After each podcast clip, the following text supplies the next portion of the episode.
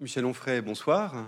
Bonsoir. Nous sommes très heureux de vous accueillir ce soir pour le quatrième volume de votre brève encyclopédie du monde. Donc après Cosmos, Décadence et Sagesse, c'est au tour d'Anima. Alors c'est le plaisir aussi de, vous retrouver pour un grand livre de généalogie philosophique, euh, genre que vous affectionnez et dans lequel on aime particulièrement vous lire. Alors c'est cette fois euh, sur l'âme, sa vie, sa mort, c'est le sous-titre du livre qu'on que vous avez euh, travaillé, que porte votre enquête, et de la grotte primitive jusqu'à l'explosion du soleil, euh, vous racontez comment cette idée est venue à l'homme, comment elle a fait l'homme, et comment finalement l'homme l'a détruite. Alors peut-être pour commencer, euh, ce livre s'ouvre sur un chapitre un peu inattendu autour de la Lune, et euh, vous dites une phrase qui me semble assez importante. Vous dites finalement, euh, on n'a pas mesuré l'importance philosophique qui a été l'arrivée de, l'homme sur la Lune en, juillet 69. Et il y a eu peu de penseurs. Alors vous notez celle de Gunther Anders, qui est un très grand philosophe du XXe siècle, mais il y a assez peu de réflexions sur ce sujet-là, alors que pour vous, c'est un véritable retournement anthropologique qui se passe à ce moment-là dans l'histoire de l'humanité. Oui, quand j'avais fait des, études d'épistémologie, on nous parlait beaucoup d'un livre d'Alexandre Coiré qui s'appelait Du monde clos à l'univers infini et qui nous disait, ce livre, que à partir du moment où on passe du géocentrisme à l'héliocentrisme, c'est-à-dire l'idée que ça n'est pas la Terre qui est au centre du monde et le, Soleil qui tourne autour, parce que Dieu aurait créé le monde et que créant la Terre, il l'aurait évidemment mis au centre, mais que la science nous dit très exactement l'inverse, c'est-à-dire c'est le Soleil qui est au centre, la, Terre tourne sur elle-même et autour du Soleil, euh, dans, un, trajet elliptique, etc. Enfin, on connaît ces histoires là maintenant. Et Coiré nous dit, mais il y a un changement de paradigme. C'est-à-dire d'un seul coup, euh, la Terre n'est plus au centre du monde. Freud reprendra cette image en disant oui, il y a eu ça. Puis après, il y a eu Darwin qui dit euh, euh, l'homme n'est pas au sommet de la création, c'est le produit d'une évolution, un certain type de singe. Et puis Freud qui dit, et moi-même, qui, qui arrive et fait savoir au monde que la conscience n'est pas maîtresse chez elle, car l'inconscient fait, fait, la loi. Blessure narcissique, dit Freud.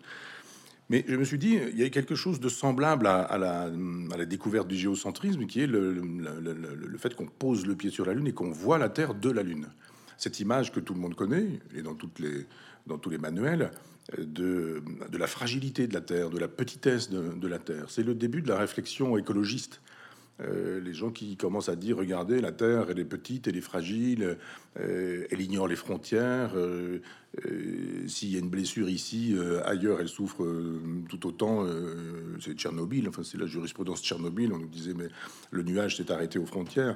Et là les, les, écologistes en montrant cette photo ou en pensant cette photo pouvaient effectivement commencer à penser la nature ou parler de la nature d'une manière différente. Et c'était un un progrès dans la philosophie que d'avoir cette vision écologique au sens euh, étymologique du monde. Mais il n'y a pas eu de, vision ontologique, c'est-à-dire de philosophie de l'être. Qu'est-ce que ça change pour l'être? Qu'est-ce qui se passe quand euh, on découvre la petitesse de l'homme sur, euh, sur cette planète à côté, je dirais la Lune, et puis à distance de cette planète, et surtout dans le cosmos parce que d'un seul coup, l'univers est infini, mais il y a une infinité d'univers. C'est pas seulement l'univers qui est infini, mais il y a une infinité d'univers. Ça, c'est ce que aujourd'hui la physique quantique nous, nous apprend. Quid de l'homme? C'est quoi ce petit, cette petite chose là extrêmement fragile?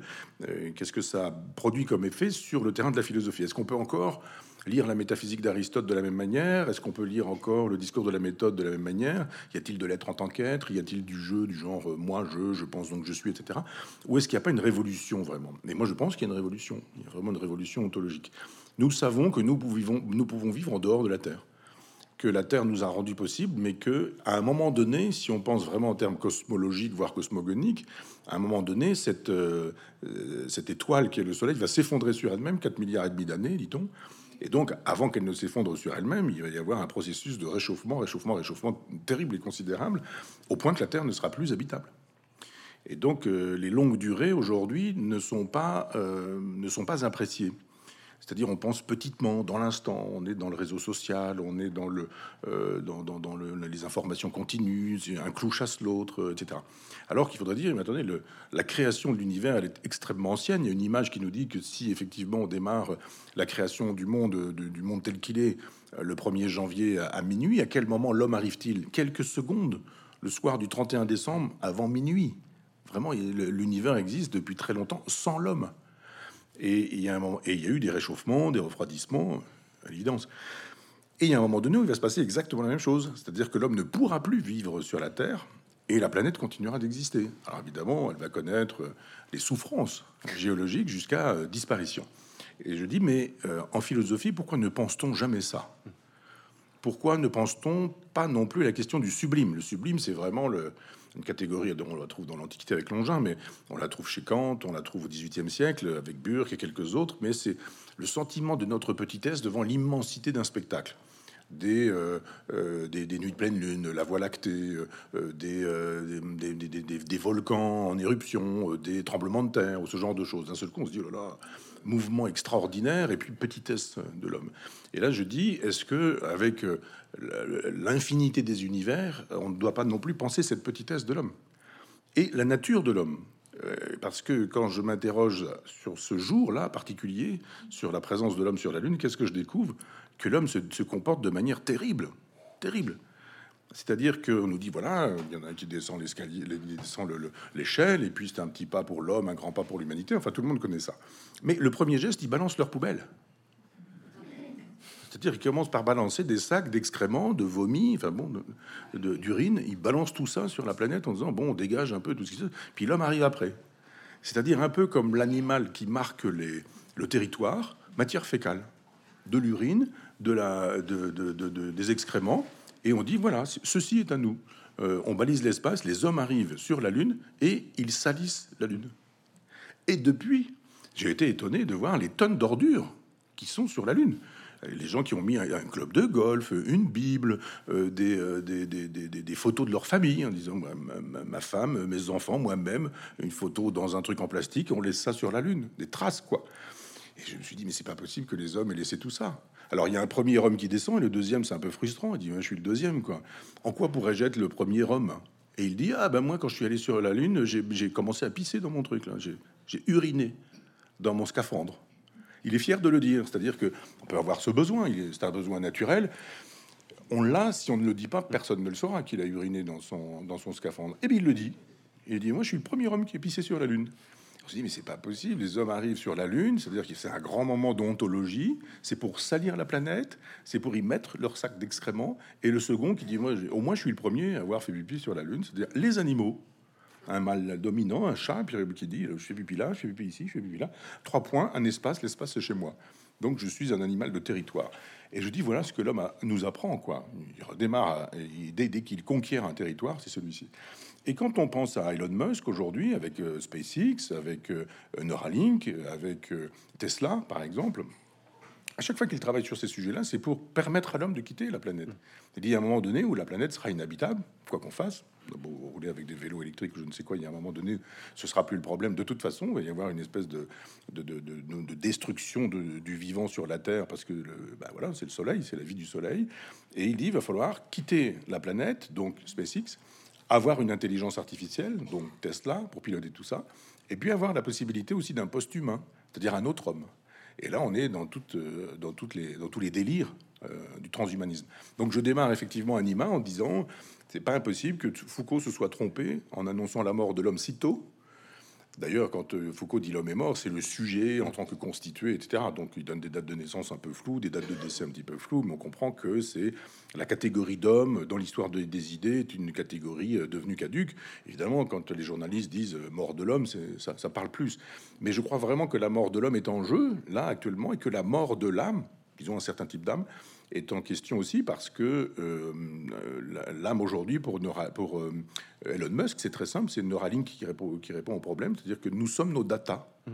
Ce que nous sommes, ce que je suis en train de vous dire, par exemple, hein, sur le net, eh bien, ça va constituer les datas de Michel Onfray. Et quand on aura un ensemble de datas, à un moment donné, quand je mourrai, on dira, bon, voilà, il y a un certain nombre d'informations qui ont été données. L'âme de Michel Onfray, ce sont ces datas on ajoute une intelligence artificielle sur ces data, et à un moment donné, on dit, bah, ce type, euh, on peut lui... Alors ça, ça, énervera certains en disant, il est mort, il existe encore, mais euh, ça en réjouira peut-être d'autres, mais de dire, regardez, cette, cette âme, elle est susceptible d'être d'être mise sur une clé USB, pour parler un peu vite, quoi, et branchée sur, euh, pucée sur un cerveau. Elon Musk vient d'obtenir l'autorisation d'effectuer ses travaux sur les cerveaux humains. Il l'a fait sur des porcs, il l'a fait sur des singes. Il a l'autorisation aujourd'hui aux États-Unis de le faire sur des cerveaux. C'est-à-dire de dire l'âme aujourd'hui, elle est numérisable. Et en tant qu'elle est numérisable, elle est transférable. Et, après, on va pas rentrer dans le détail de ces choses-là. Ce sera la suite d'ailleurs. Le, livre suivant rentrera dans le détail de ces questions-là. Mais il y a un moment donné où effectivement, on aura affaire à une espèce d'homme numérique. Alors là, pour le coup, on est dans le post-humain. Et alors justement, on a presque commencé par la fin. Euh, revenons, revenons au début. Et ce que vous dites aussi, justement dans le rapport à la Lune, dans le rapport au ciel, vous ouvrez le livre sur euh, des réflexions autour justement de la question de l'homme préhistorique et euh, des traces laissées, et de montrer que justement l'idée quand même d'un ailleurs, parce que l'idée de l'âme, elle est quand même toujours articulée à l'idée qu'il y a un au-delà de l'homme. elle se fait probablement dans un premier temps par la contemplation du ciel, avant de venir s'articuler sur d'autres choses. Et ça, c'est ce qu'on verra avec la partie égyptienne. Mais on voit dans la partie que vous faites sur la préhistoire que, et c'était déjà le cas dans Cosmos, euh, il y a un attachement très fort chez vous à cette idée qu'il y a ce moment-là de l'humanité, une sorte de ce que vous appelez un sens au-delà des cinq sens, euh, qui est une perception justement cosmologique de, de l'ensemble de l'univers. Oui, que nous avons perdu et que les animaux ont gardé, que certains animaux ont gardé. C'est-à-dire qu'on dit, ah, mais nous, on est capable d'un certain nombre de choses et les animaux n'en sont pas capables, certes, mais à l'inverse, les animaux sont capables de choses euh, dont nous, nous ne sommes pas capables et on n'en infère pas pour autant qu'ils sont plus intelligents que nous. Disons que les intelligences sont différentes, mais il y a évidemment une intelligence animale. Et cette intelligence animale, elle est capable de percevoir des choses que nous avons perdues, nous. Euh, on ne sait plus. Bon. Euh, par exemple, quand on, j'ai fait dans le Cosmos un chapitre sur des anguilles, qui sont des anguilles qu'on dit lucifuges, c'est-à-dire qu'elles n'aiment pas la lumière. Et il y a un moment donné où dans l'année, elle quitte, par exemple dans mon village natal, Chambois, 500 habitants, elle quitte le, le, lavoir et elles s'en vont dans la mer des Sargasses. Et je me souviens un jour, j'allais faire des conférences en Amérique du Sud, je sais plus, euh, Chili ou quelque chose comme ça. Et à un moment donné, le, pilote dit J'aime beaucoup votre travail. Enfin, il me fait savoir si vous voulez venir dans la cabine. D'accord, très bien, je me trouve dans la cabine. Puis à un moment donné, on passe au-dessus de la mer des Sargasses. Elle me dit Là, c'est des Sargasses. C'est incroyable. Les anguilles de mon village viennent jusqu'ici pour se reproduire et elles repartent mm. direction Chambois.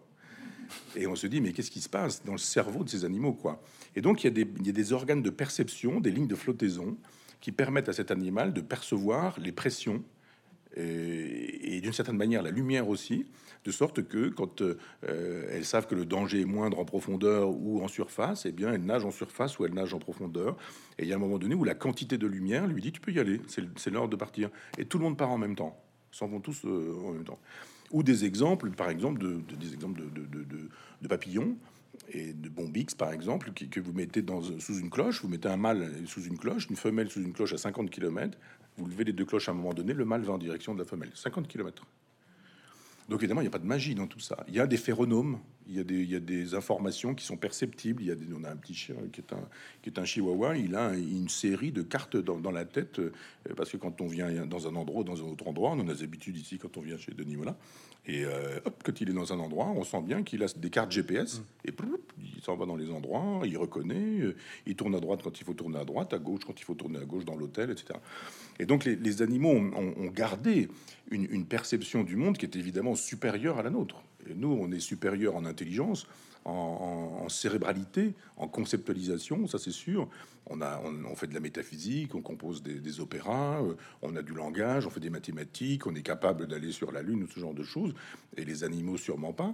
Mais ils sont capables de faire un certain nombre de choses qui, que, nous avons su faire, nous aussi, à une époque, quand nous étions des animaux. Je dis souvent qu'un chien, par exemple, enfin, quand, on prend les terminaisons olfactives d'un individu lambda, nous, par exemple, on dit voilà ce qui nous permet de sentir on écrase ça au plus fin possible, comme une espèce de papier euh, cigarette, et on se dit, ben, ces capteurs-là, ça tient sur la tête d'une épingle.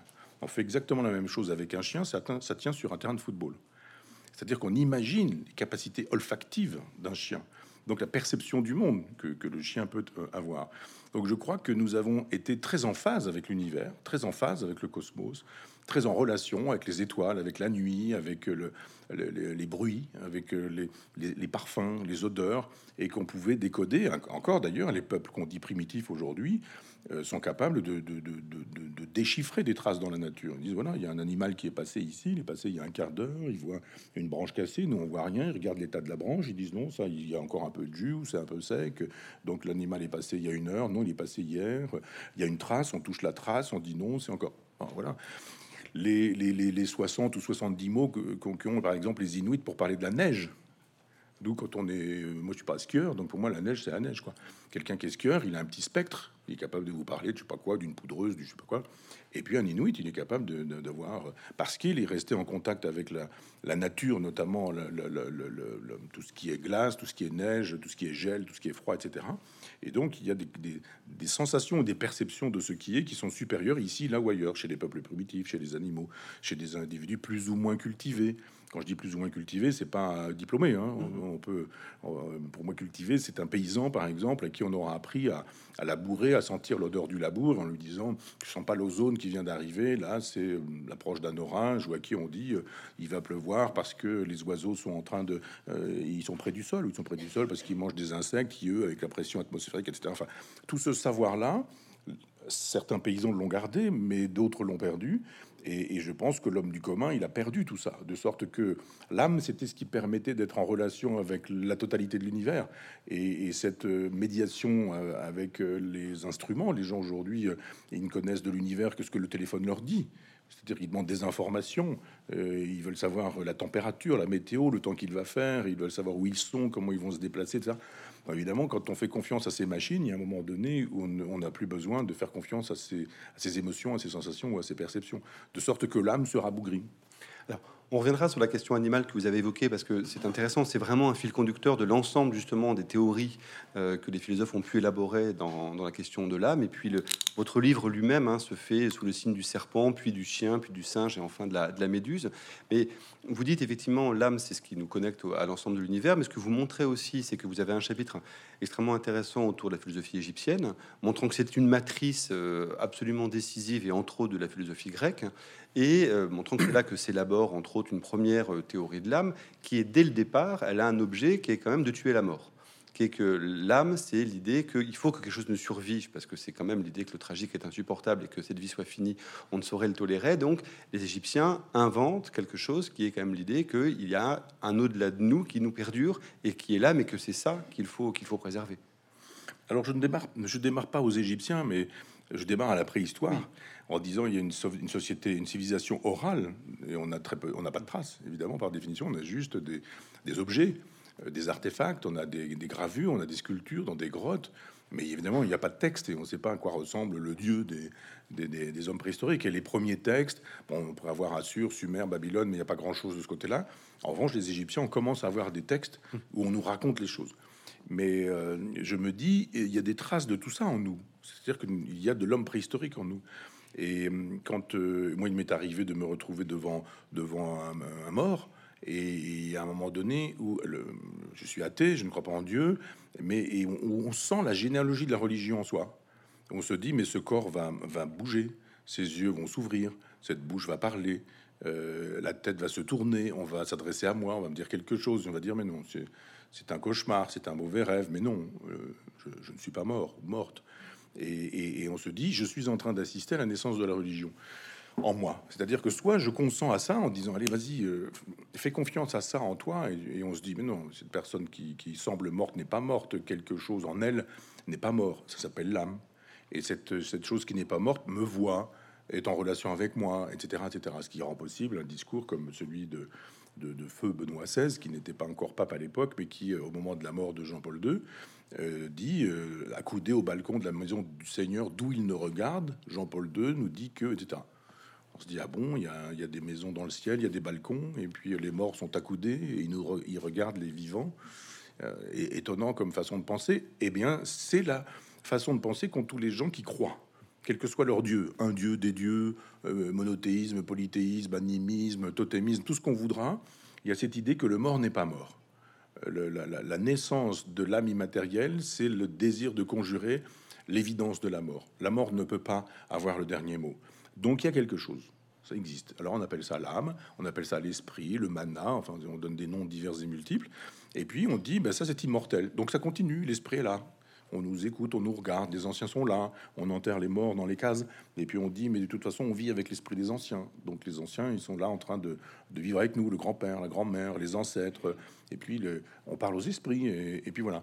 Et c'est comme ça qu'on fabrique une âme immatérielle. Et je, suis évidemment l'histoire de, de l'incarnation de cette immatérialité jusqu'à ce que des philosophes nous disent bah, attendez, euh, cette immatérialité, ça tient pas le coup, quoi. Ça doit bien avoir quelque chose de matériel, etc. Enfin, on n'y est pas encore, mais je veux dire que les Égyptiens racontent un récit qu'on peut comprendre. Il y a aujourd'hui des, des préhistoriens qui, sont en train de faire sortir des idées très intéressantes, qui nous disent qu'il y a un récit originaire avec des vies souterraines et que ces vies souterraines supposent que on remonte à la surface via les cavernes et que euh, les peintures qui nous sont données euh, sont dans la narration du récit primitif, etc. Moi, ça me passionne, ce qui, qui se découvre tout de suite sur le terrain préhistorique, mais euh, hypothèse, parce que bon, évidemment euh, on est sûr de rien. Jadis, euh, les hypothèses structuralistes passaient pour vraies, les hypothèses de l'abbé Breuil passaient pour vraies, les hypothèses euh, de, des chamans il y a quelque temps, Clotte et autres passaient pour vraies. Donc les hypothèses, elles changent, elles bougent. Mais il y a quelque chose qui, chez les Égyptiens, nous dit ben voilà, il y a le dieu Horus, le dieu Isis, Osiris, voilà comment ça se passe la nuit. il y a un moment donné où il y a un cycle, ça s'en va dans les ténèbres, ça revient, ça repart. Enfin, quand on voit les tombes des, pharaons, toutes ces histoires-là sont peintes, sont racontées.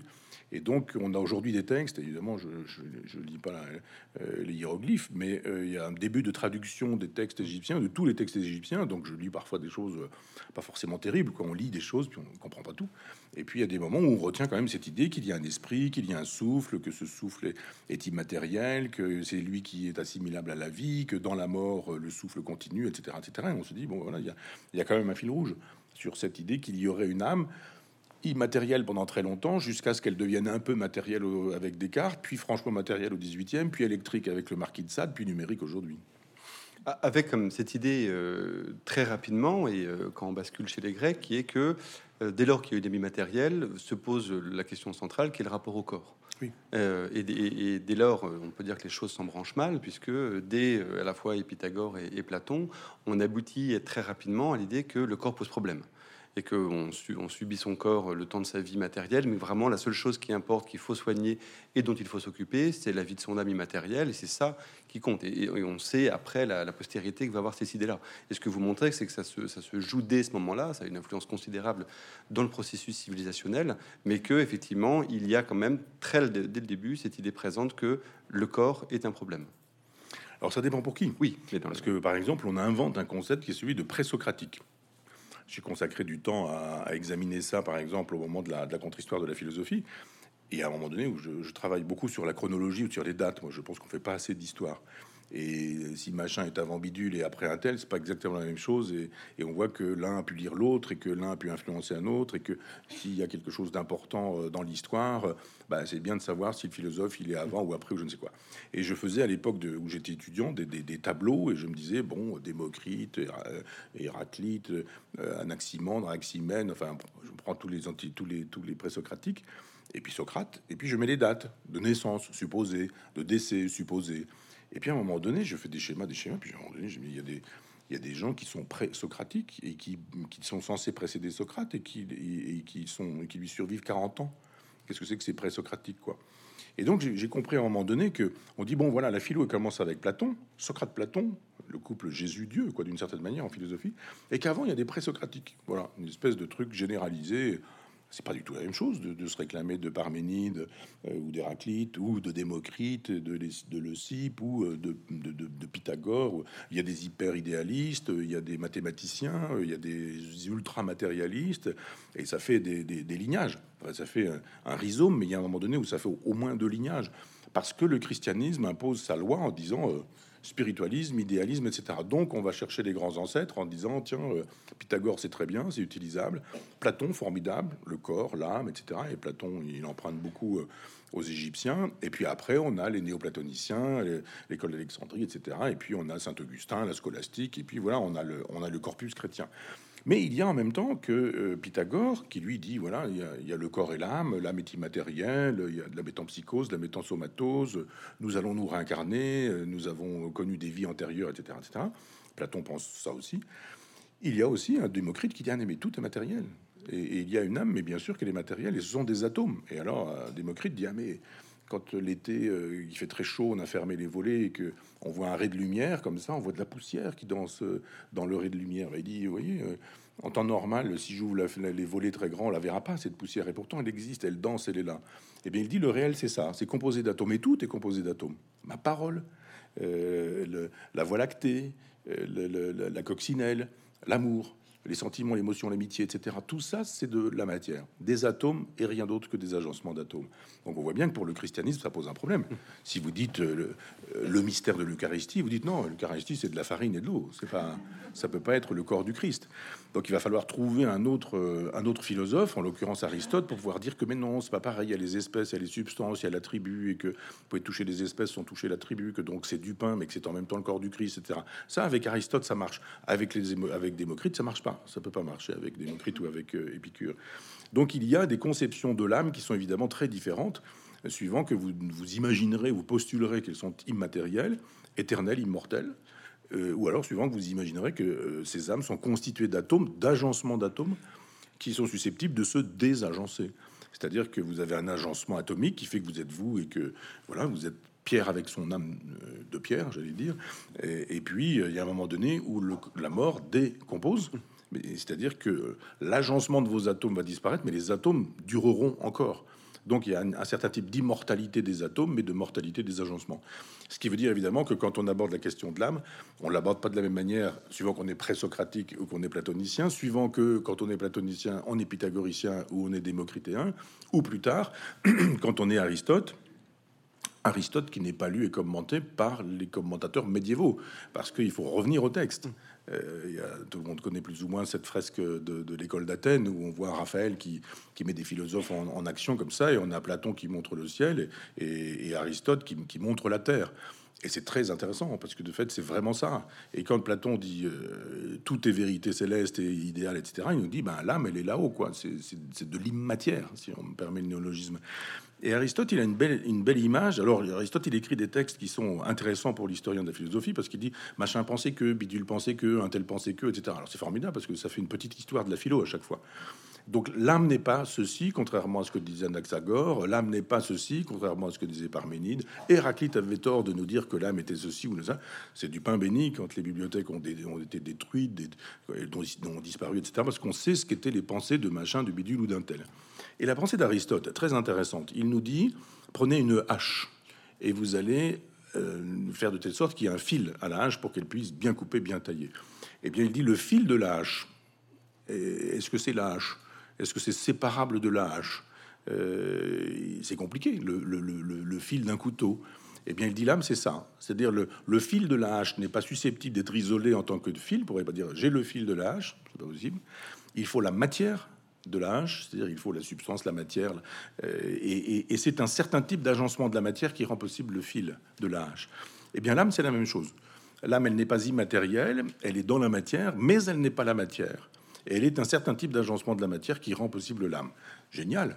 C'est une pensée proprement géniale, mais évidemment très anti-platonicienne. Donc évidemment, euh, par la suite, quand les scolastiques, via euh, les philosophes arabes, vont, vont s'emparer de cette question-là, Avicenne, Averroès, etc., et d'autres philosophes médiévaux, euh, évidemment, il va y avoir des commentaires de commentaires de commentaires, ça va devenir extrêmement compliqué. Alors que la pensée d'Aristote, je ne vais pas dire qu'elle est simple, mais elle n'est pas, pas si euh, complexe que ça.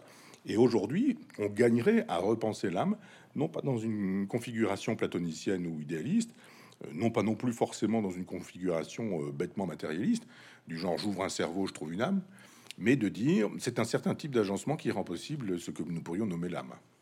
Alors, d'ailleurs, c'est un point extrêmement intéressant que vous soulevez, parce que finalement, ce qui est assez étrange, si on prend le, le moment médiéval, c'est qu'à la fois se tient une doxa, on va dire, tenue par l'Église, plutôt héritée de Platon, et, dont on reviendra évidemment euh, Saint Paul et, Saint Augustin, avec qui quand même vraiment une doctrine de, rejet absolu du corps, et même qui va très très loin dans le rapport à la chair, et en même temps, le cœur de l'activité médiévale, comme vous l'avez évoqué, c'est quand même le commentaire d'Aristote, euh, dit le philosophe, Saint Thomas, il consacre des milliers de pages, enfin, il y a cette, ils tiennent, les deux sont tenus en même temps, alors que jusqu'à un certain point, ils ne sont pas compatibles.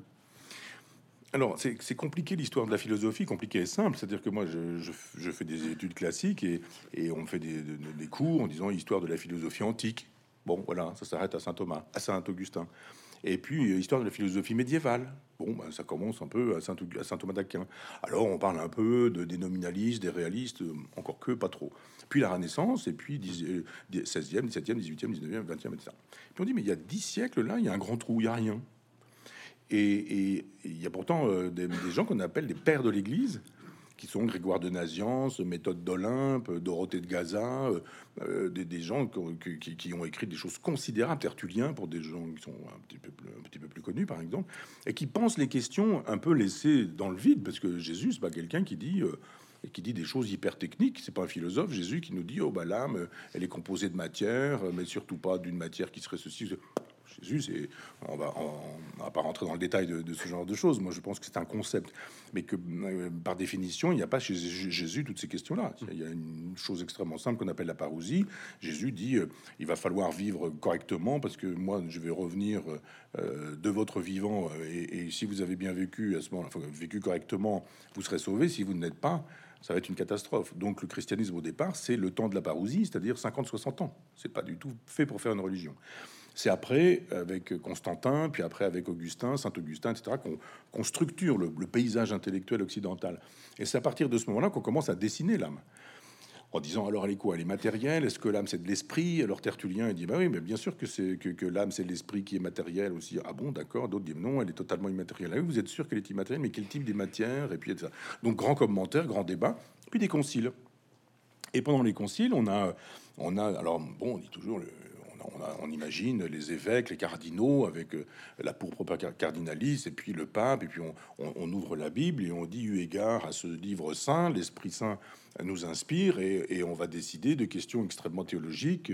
Y a-t-il le Père, le Fils, le Saint-Esprit? Est-ce que euh, un Père qui serait qui ne serait pas antérieur au Fils, c'est pensable? Est-ce que Père et Fils peuvent être dans le Saint-Esprit, euh, la Sainte Trinité, etc. Donc on, on disserte sur des questions de Sainte Trinité. Et puis on vote. Et là, le Saint-Esprit dit, bah oui, la Sainte Trinité, c'est ceci, c'est ça.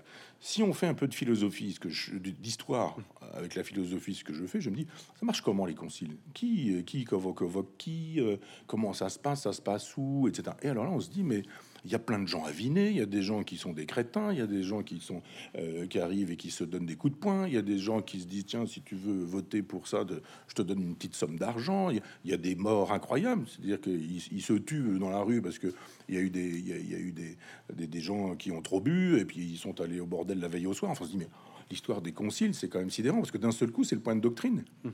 Le concile a décidé que l'âme était ainsi, c'est-à-dire immatérielle, éternelle, immortelle, etc. Et, moi, j'adore ça. J'ai dans ma bibliothèque une, une, histoire des conciles qui, est très intéressante parce que sur plein de sujets, port de la barbe ou de la moustache, des choses de, ce type-là, mais aussi la question de l'icône, de l'image.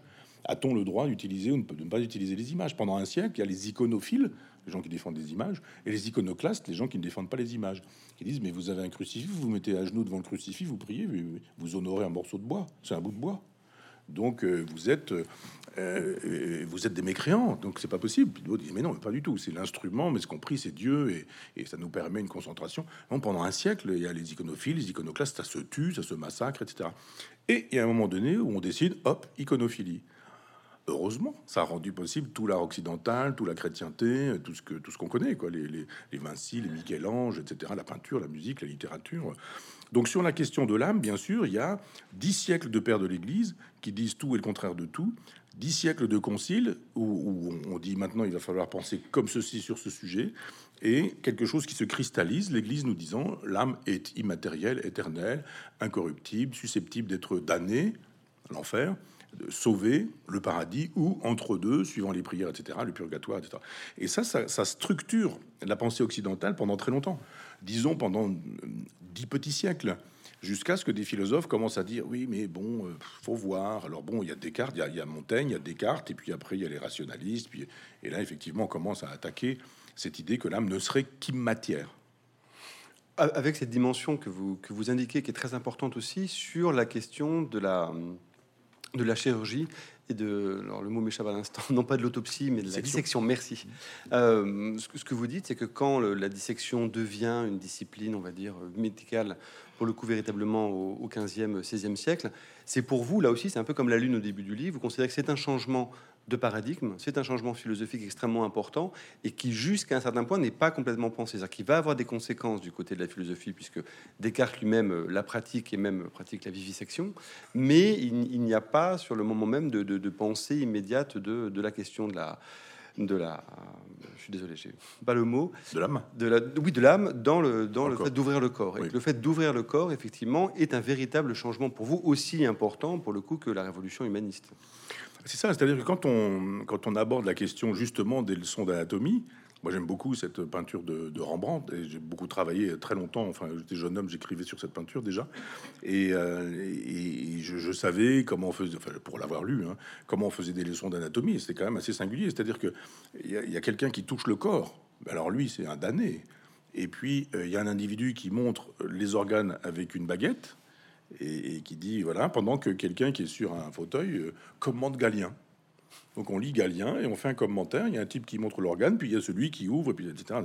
Et, donc ce sont des cadavres, on les achète, euh, ils ont, ce sont des pendus, etc. On fait ça. Alors évidemment euh, l'hiver plutôt parce que l'été c'est une puanteur incroyable. On arrose de le corps pour que ça sente pas trop de vinaigre, et puis on ouvre, on a des, on a des chiffons sur la tête, et puis on, fait de la dissection comme ça. C'est pas terrible. Et donc, il y a un moment donné où on va commencer à travailler autrement, et puis on va, euh, on va avoir des vrais, euh, des, vrais euh, dissecteurs, et pour le coup Vézal, ou des gens, ou Ambroise Paré, qui sont des gens qui parfois peuvent aller travailler sur les champs de bataille, les gens se battent beaucoup, et il y a un moment donné où le corps, vous dites, bah voilà, le type il s'est pris un boulet, il est complètement ouvert, on en profite pour regarder un peu comment ça marche. Et puis à un moment donné où le, chirurgien dit, le chirurgien barbier, le type, il, fait les barbes, et puis en même temps c'est lui qui, qui ouvre les corps, et c'est celui qui va faire le travail. C'est-à-dire c'est plus le type qui va dire, Galien dit que, l'autre dit voilà ce qu'il faut regarder, et l'autre qui montre l'organe, et les étudiants qui sont là dans un amphi qui disent oui, d'accord, très bien, c'est pas comme ça qu'on travaille. Et donc, euh, la chirurgie évolue, et il y a un moment donné où la question de l'âme se pose. J'ouvre un cerveau, où est l'âme? Et euh, il y a Ambroise Paris qui dit oh, c'est pas trop mon truc, je, moi je veux pas avoir d'ennui, hein, donc euh, je, je fais pas ce genre de travail. Je, soigne et Dieu guérit. Vous entendu je suis responsable et coupable de rien. Et il y a Vézal qui dit, mais moi, ça m'intéresse quand même de voir comment ça marche, ce que c'est véritablement. Et Descartes, siècle suivant, 17e, est intéressé, lui, personnellement, par ça. Il dit, mais euh, l'âme, euh, est-ce qu'elle est matérielle? Est-ce qu'elle est immatérielle? Comment ça marche dans le corps, euh, l'âme?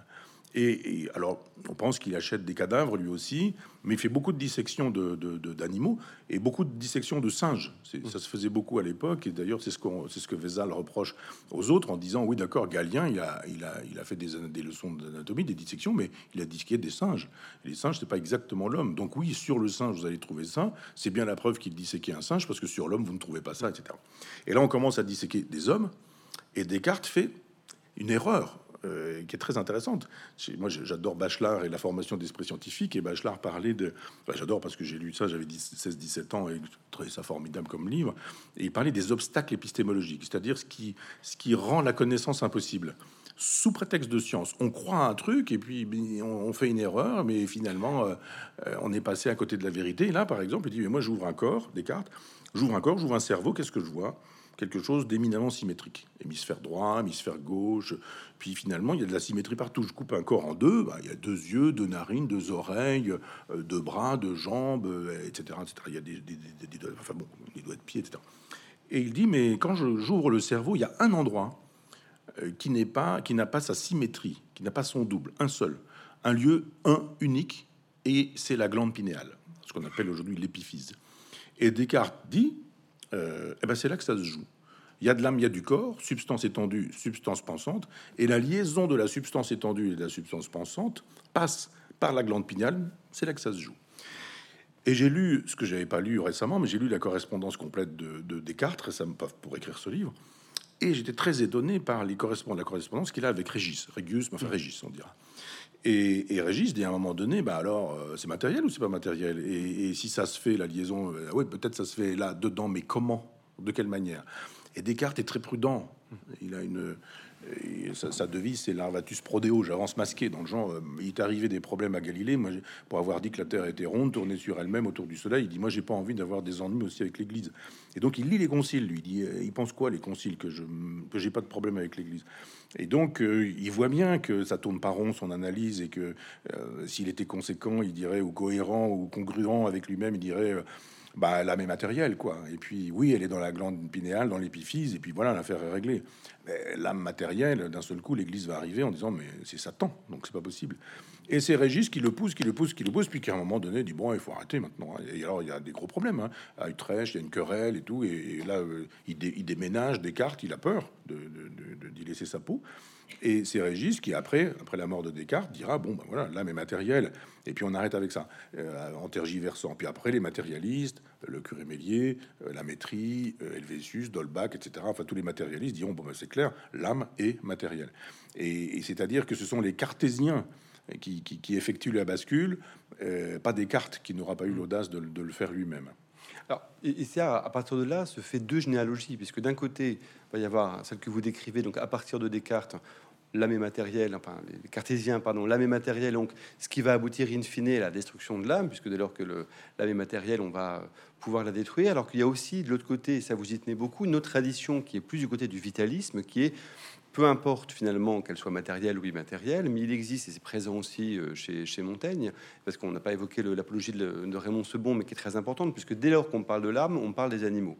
Et il y a euh, dans l'apologie de Raymond Sebond des très très belles pages de Montaigne sur la question du, statut de l'animal et de la continuité ou non justement de, l'âme partagée par l'ensemble des vivants et qu'il a plus une généalogie euh, vitaliste par laquelle il y a du vivant dans le vivant. En fait finalement c'est ça l'âme, c'est-à-dire que c'est ce vivant dans le vivant et cette force qui fait vivre et que euh, et cette généalogie elle va poursuivre en parallèle de la généalogie, de la généalogie matérialiste.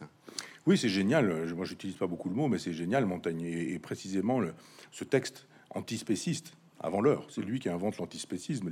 Les, gens qui nous disent l'antispécisme est inventé par Bentham au 19e, non, c'est pas vrai. Euh, Bentham dit des choses très intéressantes sur l'animal. Souffre-t-il, ne souffre-t-il pas? Euh, Ce qu'on appelle la sentience aujourd'hui, ce que les antispécistes appellent la sentience, c'est-à-dire la capacité à sentir ou ressentir. C'est vrai que euh, c'est une question abordée par Bentham au 19e, mais au 16e siècle, Montaigne dit des choses sur les animaux extraordinaires. Euh, et notamment dans l'apologie de, Raymond Sebon, il dit mais quand je joue à ma chatte, c'est-à-dire quand je joue avec mon, petit chat, euh, est-ce que c'est pas lui qui joue avec moi ou moi qui joue avec lui? Et Derrida reprendrait ça, reprendra ça en disant mais quand je suis nu dans ma glace en train de me raser le matin, je vois mon chat assis sur ses fesses qui me regarde comme ça. Euh, je vois le chat qui me regarde. Que voit le chat qui me regarde quand il me regarde, etc.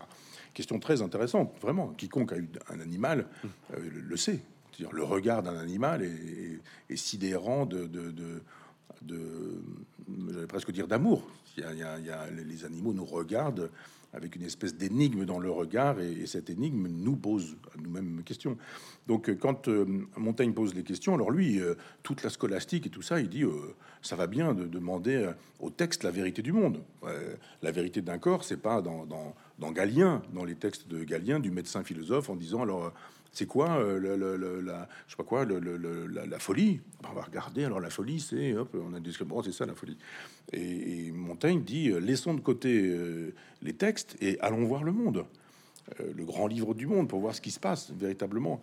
Et puis lui, il a cet accident de cheval euh, incroyable, c'est-à-dire il dit voilà, il chevauche, il aime beaucoup être à cheval, montagne, puis à un moment donné, il y a un type qui arrive dessus, accident de voiture, quoi. Et, il explose et, il se retrouve par terre. Il dit mais je vomis des flots de sang, euh, j'en remplis une bassine, et puis euh, et puis d'un seul coup, je sens que je pars. Et puis il dit mais je vais mourir. Et Montaigne dit je vais mourir. Il a rien écrit encore, hein, puisque je crois, moi que ça déclenche les essais, l'écriture des essais. Et il dit euh, ah mais finalement c'est alors il le dit après bien sûr hein, mais c'est ce qu'il dit ressentir. Il dit mais c'est très doux la mort finalement. C'est très simple on glisse. C'est assez doux. Je savais pas que c'était comme ça finalement. Bon bah voilà la vie s'en va. Et puis pouf il tombe dans les pommes. Et puis il se réveille et alors là des douleurs partout. Il dit mais ah mais non mais c'est la souffrance qui est problématique c'est pas d'avoir à mourir c'est pas de mourir c'est vraiment la souffrance et puis là il commence à, réfléchir plus tard, hein, quand il écrit, euh, quand il raconte son accident, sur ce qui s'est passé, sur la vie, sur la mort, sur le sang, sur euh, les vomissements, sur euh, l'espèce d'effacement du monde, lui s'effaçant dans le monde, etc. Et il pense en termes de, pour le coup, de vitaliste. Et alors, le vitaliste, c'est celui qui dit, mais si vous faites la somme des, atomes de quelqu'un et que vous mettez ça dans un shaker, vous secouez, il va pas surgir un être, un être entier, comme ça, ça va pas marcher. Nous ne sommes pas que la somme, la somme des atomes qui nous constituent. C'est pas comme ça que ça se passe. Il y a quelque chose en plus. Et donc il y a une espèce d'opposition entre la droite et la gauche, pour aller vite, euh, qui permet aux gens de gauche de se dire matérialistes, dans le genre nous ne sommes que de la matière et s'il y a une âme, l'âme est matérielle. Et puis des gens qu'on dira de droite, les catholiques, qui disent non, nous ne sommes pas euh, réductibles à la somme des atomes qui nous constituent, il y a de la vie. Et la vie, elle ne se constitue pas. Il y a la vie, puis il n'y a plus la vie il y a de la vie, il y a moins de vie, il y a plus de vie, etc. Mais c'est ainsi. Et évidemment, la vie, c'est Dieu qui la donne. Euh, donc, euh, pendant très longtemps, c'était on est l'un ou on est l'autre. Enfin, quand je dis très longtemps, ça marche encore comme ça. Mais moi, je pense qu'on peut être un matérialiste vitaliste et que on peut imaginer que oui, bien sûr, il y a des, atomes, mais que ce qui importe, c'est pas euh, c'est pas seulement l'atome, ce sont les agencements des atomes, ce qui se passe entre les atomes. Alors euh, la physique quantique donne un peu raison à ceux qui pensent comme ça, mais il y a eu des vitalistes célèbres qui n'ont pas été chrétiens. Je pense à Bergson, encore que Bergson était un juif qui, qui, se serait volontiers converti au christianisme si c'était c'était pas passé pendant l'occupation. Mais il y, a eu, il Deleuze, euh, par exemple, ou Canguilhem avant lui, ou Deleuze, qui, qui étaient des, vitalistes, qui eux disaient mais il y a un truc quoi, qui est la vie et on n'arrive pas trop à savoir ce que c'est. On parlait des Égyptiens tout à l'heure. Vous ouvrez une tombe égyptienne, vous avez une écuelle dans laquelle vous avez des grains de, de blé. Eh bien, ces grains de blé sont là depuis 40 euh, siècles.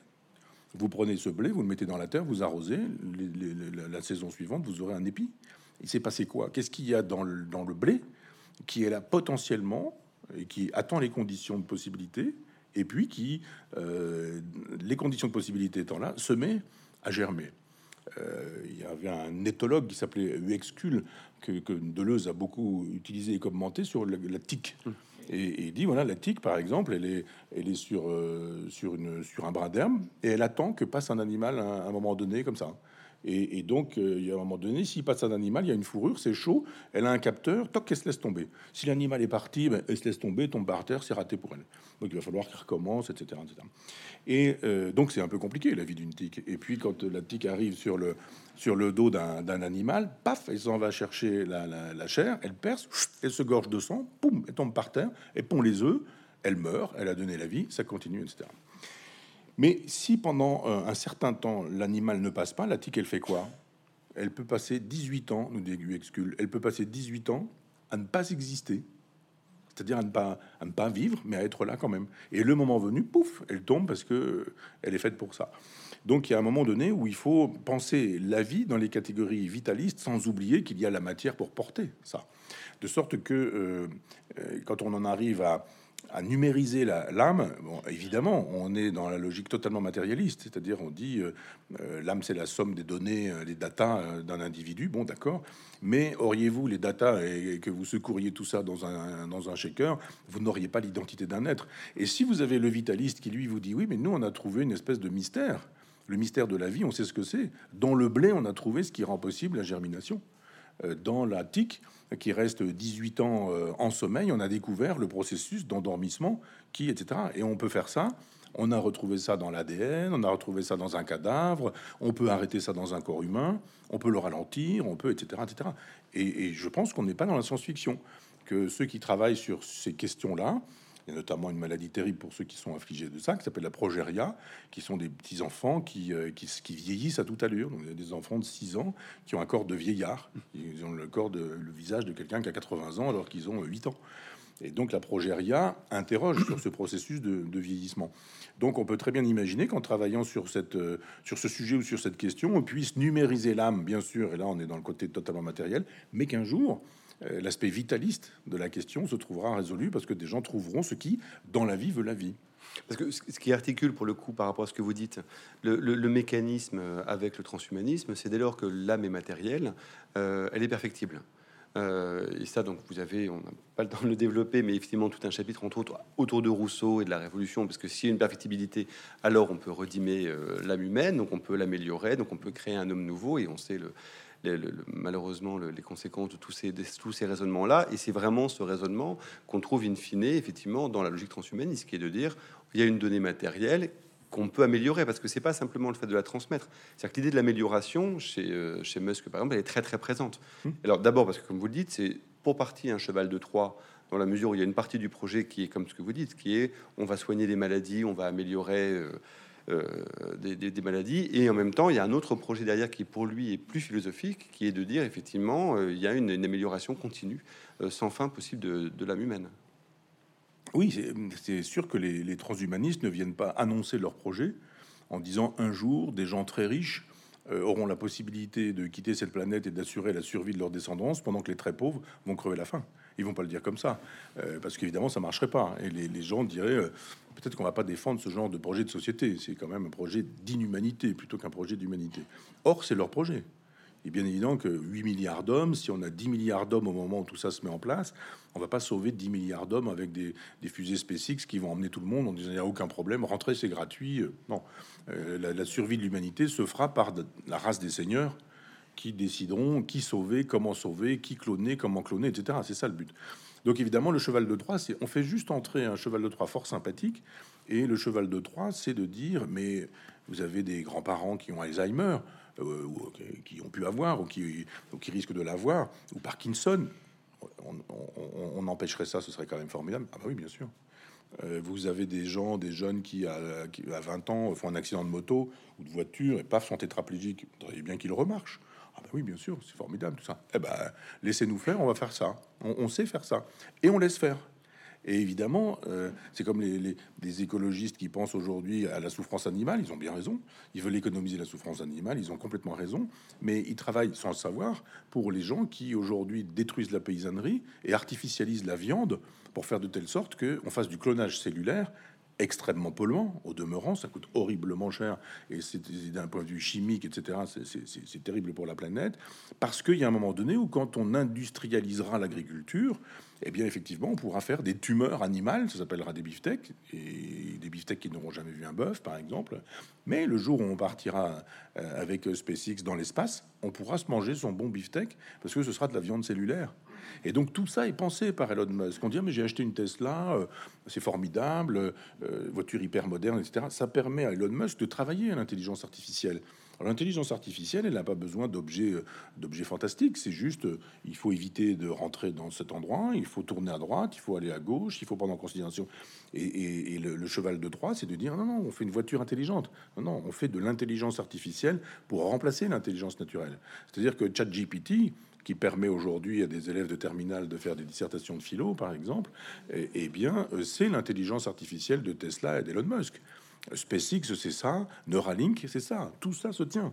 Donc, euh, les, les, milliardaires qui peuvent tout s'acheter. Musk, c'est l'homme le plus riche du monde. Avec Bernard Arnault, de temps en temps, euh, c'est l'un ou l'autre. Mais c'est-à-dire, le type, il dit Écoute, combien votre tour Eiffel Je voudrais bien me l'offrir. Il peut se l'acheter. Si on lui dit Elle n'est pas à vendre, c'est son problème. Mais si, on lui donne un prix, il dit j'achète, elle est à moi. Et donc euh, quelqu'un qui peut tout s'acheter, que veut-il s'acheter quand il est l'homme le plus riche du monde? Il veut s'acheter sa survie. Il dit mais moi je veux pas mourir, je veux pas vieillir, je veux, je, veux vivre toujours. Combien ça coûte? Et il travaille à ce projet-là. Et évidemment, comme c'est un projet hyper aristocratique qui est fait pour une poignée de l'élite il faut lire ou relire euh, euh, de 1984 d'Orwell ou Le meilleur des mondes d'Aldous Huxley. Et, évidemment, c'est un projet antidémocratique euh, par définition.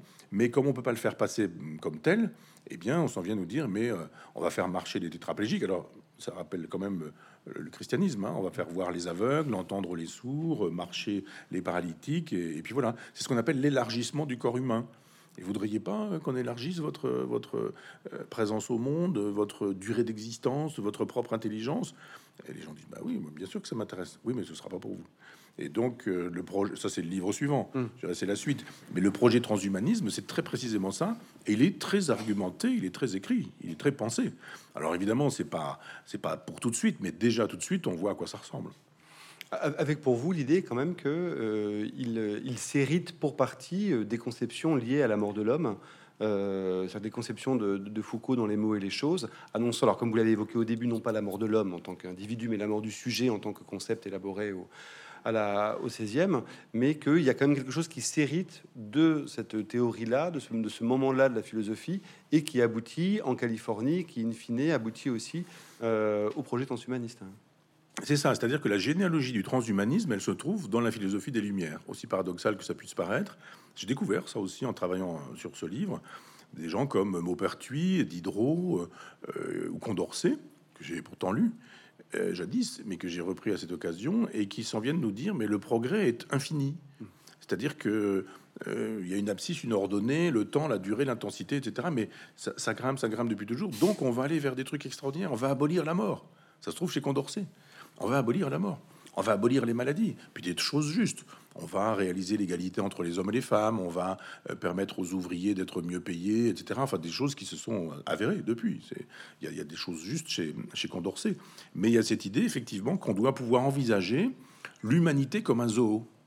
La question est posée par Maupertuis. Il dit, mais dans un, dans un zoo ou un haras? Il dit, mais dans un haras, par exemple, les, les, les, chevaux, on les sélectionne pour la vitesse. Donc on prend les, chevaux les plus rapides, puis on les fait s'accoupler, et puis euh, on, garde les meilleurs, puis on les fait s'accoupler, puis on garde les meilleurs, puis on fait s'accoupler. Puis après on a des purs sang, des animaux qui vont très vite parce qu'on les a sélectionnés pour ça. Et ils disent mais pourquoi on, on sélectionnerait pas les humains comme ça aussi? Et on pourrait mélanger les hommes et les animaux? La question est posée par les philosophes des Lumières. Parce que si vous dites, mais finalement, les hommes, les animaux, c'est la même chose, bah, pourquoi pas mélanger les hommes et les animaux? Les antispécistes aujourd'hui qui, euh, euh, qui s'appuient sur Peter Singer, philosophe australien-américain, euh, dit dans La Libération animale que on doit pouvoir avoir des relations sexuelles avec les animaux. Que la question n'est pas de savoir si, si c'est impensable parce que c'est la bestialité, comme on disait jadis, mais de dire c'est la question de la souffrance qui est en jeu. Souffre-t-il? Question de Bentham. S'il ne souffre pas, sexualité défendable. Et, il souffre, alors sexualité indéfendable. Donc cette logique qui fait que entre les hommes et les animaux, il n'y a plus de différence de nature, mais juste des différences de degré, eh bien suppose qu'on doit pouvoir, par exemple, Diderot l'envisage, euh, faire de telle sorte que les, que les animaux et les hommes copulent. Alors évidemment, c'est toujours, euh, la, plupart du temps, ce sont toujours euh, des femmes blanches qui se font engrosser par des singes. C'est-à-dire que c'est toujours le singe qui possède la femme blanche pour voir ce que ça peut donner comme type d'animal et voir ce qu'on peut faire avec ce, genre d'animal. Ce sont des progressistes qui pensent ces questions-là en disant mais nous pourrions fabriquer une race de serviteurs. Ils disent pas d'esclaves, mais une race de serviteurs. Je dis mais c'est un drôle de projet quoi.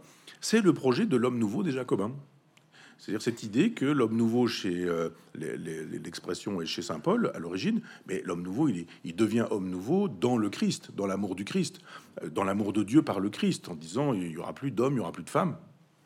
Il faut voir ce que ça veut dire aujourd'hui dans la configuration contemporaine. Il n'y aura plus d'hommes, il n'y aura plus de femmes, il n'y aura plus d'esclaves, il n'y aura plus de maîtres, il n'y aura plus de, juifs ou de gentils, enfin ce qu'on appelait les gentils. Euh, il n'y aura plus rien de tout ça. Il y aura une vaste humanité constituée euh, d'un seul amour en Dieu. Eh bien, euh, les Jacobins pensent ça. Il faut faire un homme nouveau. Et alors, cet homme nouveau, bah, il faut déconstruire l'homme ancien, pour parler comme Sandrine Rousseau. Et la déconstruction. Non, mais je suis sérieux parce que c'est elle qui utilise ces catégories hein, de l'homme déconstruit. Et si on prend au sérieux son expression, je la prends au sérieux, et sa pensée, elle dit il faut déconstruire l'homme. C'est ce que voulait l'homme nouveau des Jacobins. Il faut déconstruire. Et l'homme ancien, c'était quoi? C'était le catholique, c'était le catholique, c'était euh, le, noble, l'aristocrate, etc. Comment est-ce qu'on déconstruit l'homme à l'époque? Eh bien, on dit bon, les curés, euh, vous pouvez continuer si vous êtes des prêtres jureurs. Donc arrêtez avec la superstition, vous pouvez croire en Dieu, mais si c'est l'être suprême, si c'est le temple de la raison, si c'est Rousseau, hein, si c'est la profession de foi du vicaire savoyard, mais si c'est euh, Jésus, Marie, Joseph, etc., non, c'est de la superstition, tout ça. Donc euh, on dit aux prêtres, vous jurez, vous êtes un prêtre jureur, euh, prêtre constitutionnel, etc., d'accord, vous pouvez continuer à être curé. Sinon, déportation ou exil ou décapitation. C'est-à-dire que la guillotine coupe la tête des nobles, des aristocrates, des prêtres, des évêques, bien sûr, et des sympathisants. La loi sur les suspects, c'est ça. Mm. C'est-à-dire, il y a un moment donné, tu es révolutionnaire. On dit, tu l'as pas dit avec assez de conviction. Ben, oui, mais je le suis. Pas assez de conviction. Tu es un suspect, on décapite. Et donc, il y a un moment donné où on se dit, mais euh, ça marche pas. L'homme nouveau euh, avec la guillotine, ça, ça ne fonctionne pas. L'homme nouveau, c'est aussi Louis XVII, le petit Louis XVII qu'on torture et qu'on maltraite au temple. Un enfant à qui on dit tu vas apprendre à, tu vas me tutoyer, tu vas chanter des chansons révolutionnaires, tu vas arrêter de jouer du clavecin, tu vas jouer de la viole d'un un instrument de musique populaire, tu vas boire de l'alcool et puis et puis on martyrise cet enfant, on l'enferme et puis il meurt. Et il meurt, des mauvais traitements qu'on lui inflige. Donc effectivement, ce, cet homme nouveau, euh, voulu par le progressisme jacobin, se trouve arrêté par euh, Thermidor. Euh, donc Thermidor, ça calme, ça calme Robespierre et les siens. Et puis on a la suite. Bah, la suite, c'est le directoire, ce sont les idéologues, ce qu'on appelle les idéologues, c'est-à-dire Cabanis, Volney, des studies de Tracy, etc. Mais euh, on va avoir des scientifiques, je mets scientifiques entre guillemets, qui sont des gens qui vont fabriquer l'eugénisme. Et l'eugénisme, c'est ça, c'est de dire on va sélectionner la race. Et donc on va, on va, on va chercher les meilleurs. On va chercher, alors il faut lutter contre l'alcoolisme, il faut lutter contre la pauvreté, il faut faire du naturisme, il faut faire du sport, il faut faire ce genre de choses, et, on va sélectionner une race. Et il se fait que ce progressisme plus l'eugénisme va générer euh, le bolchevisme, qui lui-même en réaction va générer le fascisme, qui va générer le national-socialisme, qui tous utilisent l'expression homme nouveau. Et je vois, hélas, avec effarement, cette idée que l'homme nouveau, avec cette perspective d'homme déconstruit, il pourrait réapparaître avec des gens qui pensent que finalement, la guillotine 1793, Robespierre, c'était pas si mauvais que ça. C'était pas si mal que ça. On ne peut pas reprendre toutes ces généalogies et très riches du, du livre Anima. Michel Onfray, merci beaucoup. Et moi, merci.